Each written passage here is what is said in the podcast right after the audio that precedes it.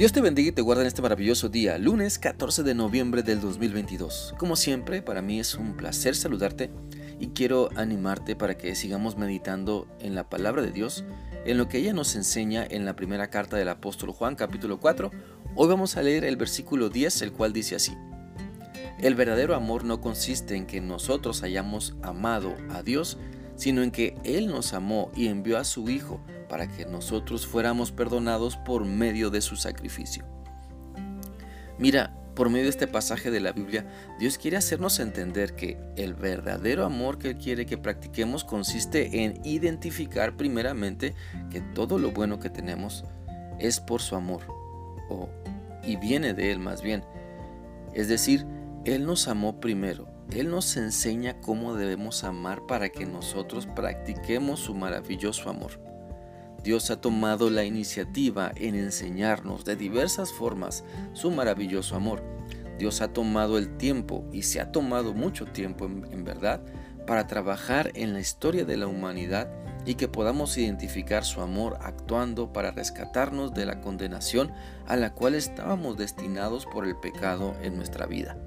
Por eso envió a su Hijo unigénito, para que todo el que crea en Él no se pierda, sino que tenga vida eterna y entonces por medio de su Hijo Jesucristo es la manera en que Dios ha mostrado su máxima expresión de amor para con todos nosotros, porque siendo aún pecadores, Cristo murió por nosotros. Así que Dios no envió a su Hijo al mundo para condenarnos, sino para que fuéramos salvos por medio de Él.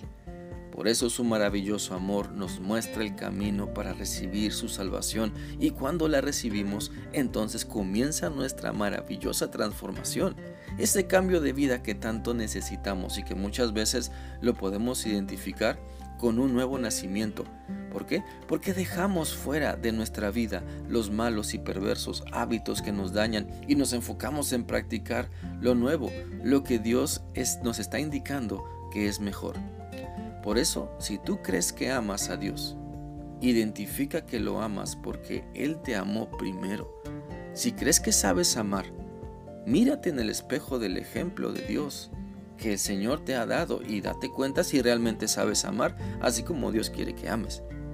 Es importante que reconozcas lo que nos falta por aprender y lo que nos falta por practicar, porque ciertamente podremos saber de Dios mucho, podremos saber que Dios es amor, podremos saber que Dios nos ama, podremos disfrutar de su maravilloso amor y las bendiciones que nos da, pero debemos dejar que el ejemplo grandioso de su amor, del amor de Dios, nos lleve a vivir sus enseñanzas, las cuales se, viven primero poniendo en práctica ese gran amor que Él nos ha dado.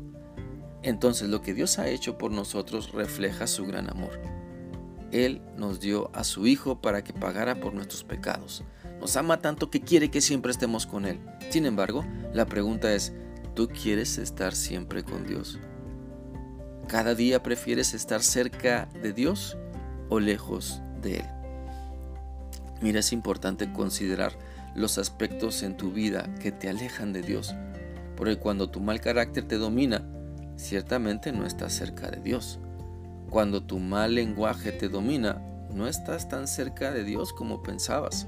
Cuando la perversidad que está en ti te domina, entonces debes darte cuenta que necesitas más de Dios y menos de ti. Necesitas acercarte al Señor Jesús para que domine tu vida, para que todas las cosas en tu vida y relaciones personales sean hechas nuevas porque dependes del Espíritu Santo. Mira, Dios te ama tanto no para que tú lo rechaces.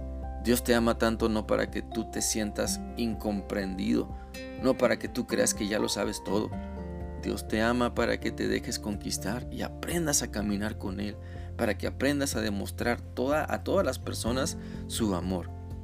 Porque si Dios te ha colocado en medio de muchas personas, no es para que te creas el centro del universo, no es para que te creas la persona más importante, sino para que dejando que Dios domine tu vida, Él, Dios, se convierta en lo más importante para ti y puedas entonces disfrutar tus relaciones personales y sobre todo tu relación con tu Padre Celestial, porque te atreves a amar así como Dios te ama.